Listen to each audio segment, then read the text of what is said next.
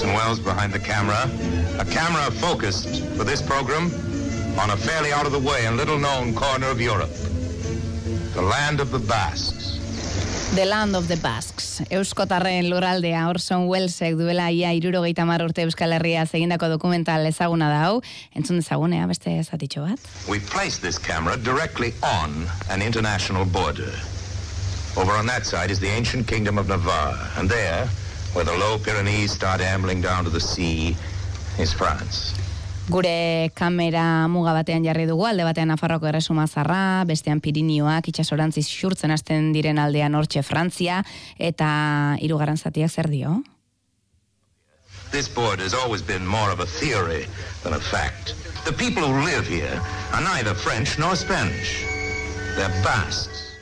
Sarrerako zati honetan dio zinegile handiak, eh, muga hau betidanik zerbait teorikoa izan da, eh, egiazkoa baino, hemen bizi direnak ez dira ez espainolez, frantsesak, euskaldunak dira. Orson Wellesen dokumental ezagun hartu dugu gaur abia puntu, haren begi zoliek ikusi eta mi zorrotza kontatutakoa pare-parera datorkigulako, Wellsek dio mugako industria nagusia kontrabandoa dela. Mila bederatzen da berroita mabostean ibili zen, gure mendietan, sortzaile estatu batu erra, kamera hartuta, ordurako zazpizortzi urteko neskato bat zen, gaur ezagutu behar dugun laguna, gaurko elkarrezketa nagusian etxean hartuko gaituen gonbidatua, eta ordurako zerbait bazekien, eh? gau lanaz. Baztango behartzundik goiti joan da gaur Euskal Erratiko Unitate Ibiltaria, antxe barruan Mikel Retegi teknikaria, Anez Bazubizkar saregila eta Jon Artano, berriketaria, bidea maitzen den lekuan, mendik kasko baten abaroan dago, urruska ostatua, leku zoragarri omen da, Jon Artano kaso gunon, iritsi altzarete, urruskara? Ba, bai, Maider, Bai. iritsi gara, eta gozatu egin dugu bidean, paraje zoragarria delako, pixka bat mundutik aparte edo dagoena, edo mundua hemendik aparte, eta belai, eta baso, eta mendiz inguratuta dago urruska, eta urruskan sortutako etxeko Andrea dugu. E, gurekin eserita etxe atarian, maian, Josepi Miura egun hon. Egun hon, Zer modu zaude? ongi, zuk ere bai, Geure bai. ederki. Zu ondo ezagutzen duzu hau, baina aurreneko zuen etxe atarira heltzen denak ze esan ohi du. Denetaik, denetaik. Batzu usten dute zerutik urbil, zerutik urbil dela eta ederrago dela oino oraindik. Berze batzu berriz iritik urrun samarri duritzen zaie. Eta bizi normal bat iteko ero egunerokoa iteko pizket zaila iten zaie ere. Baina ederretxita geratuko dira, ez? Ze zuen etxe hau, ez da aurretxuriko etxe dotore hau, badituzue bat biru lau bot sei eta gambarako lehiotxoa, sei, sei zazpi lehiotxo, arrizko oinarria eta arrilanduzko arku eder bat etxean atarian, sugandilak ikusten ditugu gainera, batetik bestera, alegia, ederra iritziko diote zuen etxe atariari. Bai, bai, bai. Bada jende hauniz gainera beren jatorria, nekazal mundutik bere naitatxe amatxiek, ero igual, igual asterrago, eh? Herri txikietan bizi direnak, eta hoiek badute idea pixka bat nekazal munduari buruz. eh? Bertso batzutek, bertso batzuten nola ez dakiten deus, ez dute kasu handik ere egiten. Zuek izan zineten, eh, baztanen aurrenak eh, etxea, baserria, ostatu bihurtzen. Bai, lehen da bizikoetaik, baginen talde txikitxo bat. Bueno, hau izan zen Nafarroko gobernuak intzun kanpaina bat, eta hor pixka eta hasi ginenak, hor borrokatu ginen, eta... Hogeita mar urte, baina gehiago, eh, hogeita hogeita hamairu. mairu, bai. Hamairu urte.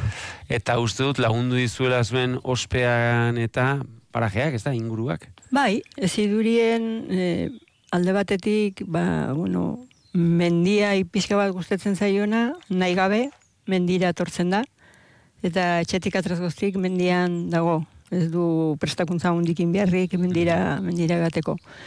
Eta gero bitxikeri bezala, mm, ez dakit, neri nahi gabe atratzen zait aldiero beti mugako, mugako historioa, ez?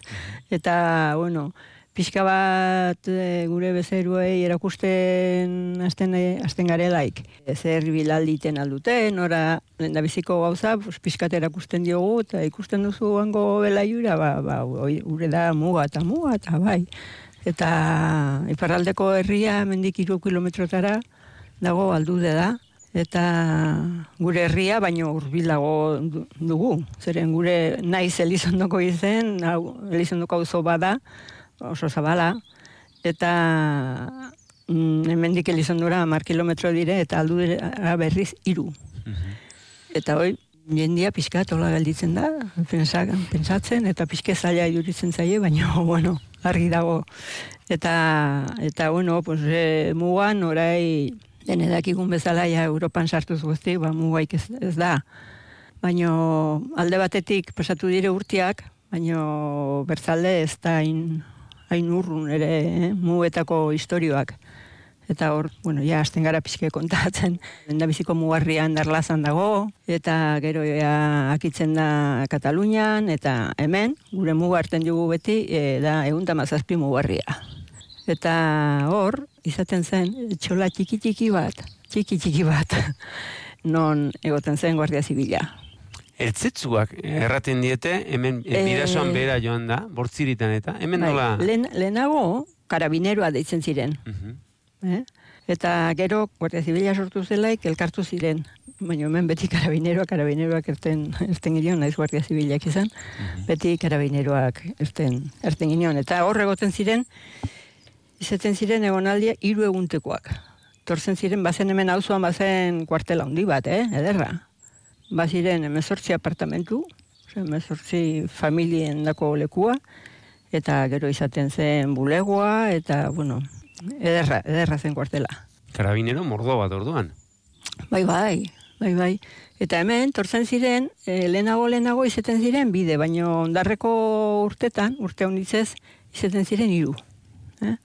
Eta, bueno, horre bazuen zen pixka bat, ez ziren bide zirelaik, ez ziren berestena albatre, bat bertzia ingandi ziren, bat ba, e, pixka baz- baztertzen bazen alde batera, bertzia bertzera, gero ezakiten, ez zen horrei bezala, ez zen telefonoik ez deus, eta ez zuten elkarren berrik. Eta, bueno, hiru zirenean erresago zen mugitzeko berak beraien artean eta. Eta orduan tortzen ziren, manduan, kartzen zituzten gauzak, relebo deitzen zioten, kartzen zuzten mugara, eta hoi goiti heldu zirenak, eta bera zijoaztenak, beraiek ere ematen zuten mandua utxik. Eta zen, sua, lotako lekua, eta eta anetzen gehiago, eh? An, bai, antzan dena. Ze, e, Josepi, zuk txiki txikitatik ezagutu duzu muga etxeatarian, e, etxekoek ere bazuten muga hori buruan, aldudera joateko, esate baterako? Bai, Bai. Maider, Bai. E, beire, ez dakit aski ongi espliketuko naizen, entenditzeko guretako mugak hainbeste erranaia baduenik. Eh? Mm, beti, gauz guztietako zen, zen muga. Zeren, baldintza zen zakun bizi, haunitz, haunitz, bizi hain puska hundia baldintzen zakun. Beti, berak egoten ziren guri begiratzen nonginen, baino gu beraiek ere bai. Eta hortarako, begirale bezala, paperra handia izaten ginuen emakumeak eta aurrek ere. Mm. Zeren erresago zen, ero etzen hain arben. Zeren seguru ikusi behar zakutela. Eta galdi, lemiziko gauza galditen zakuten horazazi. Eta bueno, beti ja, gezurra pensatua ja atratzen ginen etxetik. Eta beti galditen zuten norazuaz, eta ba, pues, batian ez dakit zer eskapatua, bestian beste gauza, eta eta, Eta zu ona zinen, gezur esaten? beira, e, nola diren gauzak, hainbeste urte pasata gero, landetxeakin hasi ginelaik, ba, egunkari batian, atrazen reportai bat, nahiko polita, hemengo buruz, eta, bueno, orduan ere nik kontrabandoa muga aipatzen nun. Eta anekdota txiki bat kontatzen nun. Eta handik eta egun batzutara, iritsi zen karta bat, soriakoa. Eta, uf, soria, zer raro, eta bai, zen guardia zibil bat, hemen egon, hemen egontakoa. hemen egontakoa. Eta, eta berak erten du, está muy bien lo que cuentas, bueno, serri bati buruz kontatzen du, está muy bien lo que cuentas del cerdo, pero aunque el cerdo no hubiera entrado, no te lo hubieran quitado, no te lo hubieran quitado. Eta, gero, bueno, hemen kusten, kusten duzen bezala, pues, muga nola dugun alde batera, baina mendi txikiak badu, baitugu inguruan. Eta, ordun, beraie, Guardia Zibilak ere, naiz mugan egon, baino muitzen ziren alde batera eta bertzera, eta beraiek bidiak eta bidizkak ikusteko. Eta hemen, goten ziren erranduten bezala gure gure auzokoak. Baina aizkungo kuartelekoak tortzen ziren hemen urbileraino. Orduan jartzen ziren hor goiko mendik esku hortan, eta hortik ikusten zakuten aratunetak dena dena denak. Bai. Ez dakit, iruditzen zait, bere garaian gaulana, ez dakit ze hitz erabiltzen duzuen, zuek. Gaulana edo edo kontrando bezala, ekarri diguzula izpidera, eraban natural, eta iaia konturatu gabe, erdi xilka, baina hortaz ari, ari gara, hortaz hitz egitera etorri gara. Aipatu diguzu, zuek emakumeak eta aurrak aritzen zinatela laguntzan edo. Pizkarrean kargak hartuta ez? E, bai, bai, baziren gauzak urte luzez eta eta atzeneko urteak hartio gainera. Adibidez, kafea, zen kafea zen gauz bat errex, erran nahi dut kilo bat, bi kilo kafe, ez zuen, ez zuen karga hundia, ize ere eman ero karri denko. Baina bazun berak kafea, bazun berzeoz batxarra, usaia. Eta atzinuen naizta estalia ere bertzegoz batekin, baina usaintzen zen, usaintzen zen. Baina, bueno, oizen kafia adibidez, e, gauz bet, ere, aize, emakumeak eta aurrak eta edo zeinek ibiltzen algin nuena. Eta nola egiten zenuten usaina kamuflatzeko? Bueno, ba, ziren alako arropa batzuk eta tapatzekin, horrekin tapatzekin ez zutena uzten oseina pasatzen eta bueno, zapi batzuk eta zeten gintuen. Bai. Baina gero, ondar, ondarreko urtetan, eh? Europan sartu hartio, ondarreko urtetan, izan zen pila bat, pila bat kontrabandua aratzeak. Kartzen ziren Frantziatik, gero hemen gobranjetara eta eramaten zuzten, izentzeko. Mhm. Bai, pilaka, pilaka, pilaka. Bai. Eta adibide bezala kafiaina da kurioso, zeren lehenago hemen kafe xigortu iketzen izaten. Aha. Zeten zen gordine. Eta lemezikoik ere ematen zen hemendik arat gordina, eta gero handik unet xigortua. Bi buelta. Ban bi vuelta. Eta bestelakorik? Aretzeak aipatu dizkiguzu, kanaldua, kafea, Bai, baino, zer gehiago? Ba, zer gehiago, pues, eh, rikarra, bueno, pastiza, bai, Mhm. rikarra eta koñaka eta tabakoa. Pertsonak? E, beire, personak pasatzen ziren, baino etzen hemendik e, lekua, persona uniz pasatzen zen lekua, bakizu zertaz, aldudetik, aldudera torriero, aldudetik atratzeko, e, leku estua gelditzen da, Mhm. erran nahi dut. Aber, tortzen zara baigorritik, ja atratzen zara karretera nagusitik, eta karretera bakarra da, horrez da bertzik. Osa, tortzen bazara aldudera ero urepelera, itzuli leku beretik inber duzu. Horai badira menditik eta lekuak, baina orduen etzen inorat, inorat ere. Eta gelditzen zen, gelditzen balime ziren alduden mm, zerbaiten gatik pixke testutuak, ez ziren, ez ziren muitzen al, eta horrengatik etzen, etzen lekua persona pasatzeko, etzen lekua proposa. E, Josepi bidez eta ari gara, baina hoiek ondo ezagutzeaz gain beste rekurso batzuk ere izan beharko zenituzten, ezta? E, trikimailuak eta izango zenituzten. Bai, bueno, hemen egunez balime zen, pues, bazen jendia jartzen zuna maindire bat, ero baratzean, ero belaian, ero, bueno, ikusten zen lekuan. Baina guk, zehazki, baginun, uiu bat, iten ginuen.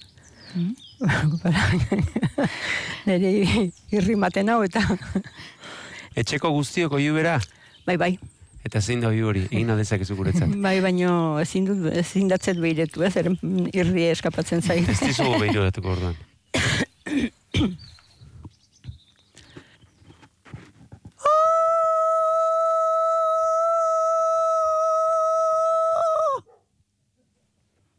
Hoi txikia, eh? Oi, txikia. Bai, bai, Baina nabarmena da. Bai. Ez da animalia hotza. ez ez. Bai, baina gero tortzen zen galdera. Tortzen ziren karabineroak, eta zergatik enduzu uiu hoi? Zergatik, eta bai, eske eskapatu zai xakurra. Eta nola sakurra beti gutaik urbil izaten zen, ni hasten izan paistor, paistor, paistor. Eta sakurran berian baitzen tortzen zen, ah, mira, ya parecido. Sí, claro. Ez zute sinisten, edo? bai, bai. Eta haiek, haiek ezaltzituzten trikimailuak. Beraiek ere, bai, bai, bai, bai, bai, bai. Bai, leno erran dutena, hemengo kuartelekoak ziren, baina gero aizkunguak ere horri hartzen zirenak, eta gero, orai ez da gutxi iten da mendietan e, idetze metak. Mhm. Ja, boluak iten dire orai. Baina Zuek baduzu bat jarrita, dakit? orduen mendiguziak metaz josio ziren. Aha. Eta orduan, beti pensatu behar zinuen, beti bakarren baten mm, gibeleko aldean, pensatu behar zinuen, beti bazela bakarren bat. Bai, horrengatik, saiatu behar zinen, zuk ere zerbait gizez, hanbalime ziren atratzeko. Bai. Bueno, aipatutu gauz txiki hoiek, baino kontrabandoan izaten ziren balore haundioko karga haundia, gizonek ibiltzen zutena, eta balorea ere haundia zutenak. Kobrea, kobrea kartzen zen haunitz haunitz, rollo haundi batzutan, bai. Eta orduen, beraie pastu gabe, leno, ero, ero beraietek bat, ero emakumia, ero aurra, ero norbait, pasatzen zen pixka bat lehenago, eh? hanbali mezauden. Bazakiten eken gana atrako zela, eta orduen ikusten zuten. Gai hau ikertu duen Rosa Arburua beratarraren e, aitatxik erraten omen zuen, semeari, Rosaren aitari, sekula espasa ez armarik, ez gizonik. Armek hile egiten dutelako, eta gizonek hitz egin. Hoxen, bai, egia ederra, egia ederra. Bai, bai, bai, bai, egia ederra. Bai, zeren, bueno, armai, ez, hoxen bai ez ez, ez dela hemen egun daño ibili, baina, bueno, mm, batzuk bertzia indeko, igual bakotxa bere burua libratzeko, bai, bai, hemen ere le pasa, mm, gertatu izen da, bai, behin oroitzen naiz, bai, oizen aratze denboran. Bazen karabinero bat e, paisano ibiltzen zen haunitz. Eta torri zen oso, oso aserre aratzea hauniz pasatu zirela, eta takizer, eta bakizer. Eta nire senarrak errantzion. Baina zertara aldu zara, un, un, unea zertara aldu zara, zen orantxe berian kargatu da hor kamion handi bat, eta ja, ja, hor, ja orduen gelditu zen, ja, ez zakien, no, eta ba, pues orantxe, orantxe ganda, eta bueno, orduen ja ber, bertzean gibeletik, eta orduen ja gerena salbatu gintuen, baina, Mhm. bai. Eta estualdian sekula izan altzara? Harrapatu altzaituzte sekula? E, bai, errapatu bai, baino nolatzen balore handiko gauza izaten eta mm, ba, errandutena, ez? Mugatik heldu nintzen zerri batekin eta eta erranduten ameta baten gibeleko aldetik atrazen guardia zibila. Eta betiko galdera, noazazi, eta ba, etxera. Eta zerria, eta ba, eskapatua zen. Eta bueno, bueno, ikusiko du ja sartzen den etxian. Baserriko kontu ez gutxi dakigun ontzat, txerria, etxekoa bazen, seinale, bera bakarrik sartuko zela, ezta? Hoixen, Mhm. hoixen. Beraz, iritsi zarete etxe eta? Bai, eta nola etzen etxekua, nik ereki inginuen atia, eta lurrian, lurrian bota hartopikor batzuk, eh, zerriak jateko, eta torri zen xerria, eta nola zagon hartua, tuku, tuku, tuku, tuku, sartu zen. Eta horrengatik lehenago errandutena, que aunque el cerdo no hubiera entrado, no te lo habrían quitado. Baina, baina, baina nola, nola sartu zen, ba, etzen etxekoa bezala gelditu zen. Etxekoa bezala, eh? Bai, Eta denak duten sartuta saltzan, ez? denak, dena, denak. Bai, bai. Ibiltzeko ontzen guzia, bai, bai, norbait balimezen, ez zuen egiten zen, zelako zon, ibiltzeko, baino bertzena, zal, klase batera ero bertzera, denak, baserritar guziak, bai. Eta kontzientzia, lasai. Bai, bai, tranquilaski. Tranquilaski. Eta Bai. bukatu zelaik, bere hasi zineten horretaz hitz egiten, edo urte batzu ez? Eh, ez, ba, ez pensa, eh, gelditu zen utxa handia. Hmm. E, Joxe Pizuk esaten duzuen bezala, arront gustorari gara, eh? zure kontuak entzuten. Sekreturik balda, Josepi? Aider, sekretuik. ez, posible, ez, ez, Ez. ezin, ezin laik, sekretuik iduki inondik ere. Zeren, alde batetik ezpada bertzetik, laster argitzen zen, eta, Bai. eta ez da, ez da, bakotxak, bueno, errandugune bagintuen geren kontraseinak eta geren, geren gauzak, eta horrengatik, ez, ez da, ez da sekretuik. Ez, Eta gaur egun ere, ez dago konturik, kontatuko ez diguzunik. ez, ez, ez, ez, ez, ez, ez dut, ez dut jauz kontatzen adezenik. Eta gaur egun urruskan hartzen dituzuen e, bisitariek, ba aldakite honen berri. Kanpotik, e, Espainiatik eta etortzen direnek. Ez, haunitzek ez dakite, ez, ez, ez da ideik ere, eta, bueno, gainera kontrabanda iduritzen zaie ez dakit ze eskaletan eta ze, ze modutan ez gaurko unian diren gauzekin. Baina kostatzen zaie, hauniz esplikatu behar da eta detaile hauniz eman behar da beraiek ulertzeko. Bai. Bizimodu gogorra zen, edo adrenalina horren mirarik baduzu, edo ez? E, nik erten dut e, zoriontsua ginen. Beire, ba, dato bat kuriosua bada, nola erranduten aldude gure herria baino hurbilago dugula, e, iru kilometrotara garela, eta mugak bazirelaik, baginoen harreman haunitz handiokoa, haunitz handiokoa iparraldeko jendeekin, orain baino. Orain badugu bidea, badugu telefonoa, badugu denak, eta badugu ez dut erten ez ez, horko baserriekin badugu bai, beti harremana eta aldueko herriekin, baina ez lehenago bezala. Bai. Garai batean gainera, e, bikote misto gehiago izango ziren, ez da? Hoxen, hoxen. Gaur den egunean gutxi. Ez, ez, ez, ez, ez, gorko egunean bat ez. Baina hor, e, baztango bailekoak, izpegin barna egiten dituzte junta Ba, dizuak bai, bai, e, errepide nagusia den, nagusia erran dezagun Mhm. den lekuetan, baino adibidez gure auzoko gaztek, ez dute batre batre harremanik aldudeko herriekin. Mm. Batre, ez dakite. Ez dakite. Ez. Eta solasteko manera, asko kanbiatzen da ez? E, bueno, guretako eguneroko baitzen, e, guretako etzen desberdine, baina bai, ba, badire hitzek, eta bai, gure aurre kontatzen dute, bueno, gure seme kontatzen dute. Gero lanak ere, ba, haunitz e, elkarrekin iten gintuen. Eta erran duten bezala idetzemetak hor mugan alde batean ziren bertza aldudeko baserrikoak eta alderriuntekoak eta igual elkarrekin hain idetzia biltzen eta hola. Eta, Bari Jose, zazi, zazi, eta antxen dago zizpa eta karri. Bueno, ongo naiz. Zizparen bila joan zu, zizpa zertzen jakin gabe. Zizpa zertzen jakin gabe. Bueno, guk antxerrestelu hartzen diogu. Nola erratzen diozue? Guk antxerrestelua. Antxerrestelua. Eta bereie zizpa. Eh? Da sardia. Eh, Ini, sardia. ini, eskerrak esan duzu, gupiak esan da ere, eskerrak asmatuko. Antxerrestelu eta Antxerrestelua zizpa. eta zizpa. Ze bi hitz Ba, eder bai. irakatsi dizkiguzun eta Bai. hoiekin joango gara. Bai, sardeari esateko, ez? Zizpa tantxerrestelua, eh, Josepi, behonde izula, eh? Zure hitzetatik zintzilik egon gara, Euskadi Erratiko Estudioan, eta kontrolean ere bai, denok, eta apustu ingo genuke etxean ere milaka lagun egon direla pospozik zuri entzuten. Josepi, eskerrik asko. Ez da zeren, ez da zeren maider, eta nahi duzelaik gu hemen egongo gara berriz ere zerbaitetan launtzen alba dugu. Ba, Mikel Retegi anez, bazu bizkar eta jon hartan eskerrik asko zuei ere, Euskadi Erratiko Unitate Biltaria, Euskal Herriko historiaren bidegurutze horretara nora mategatik, eta kontu etorri bueltan. Bai, Maider, eh, penaz, baina horranantko bide hartuko dugu. Aio. Eskerrik asko.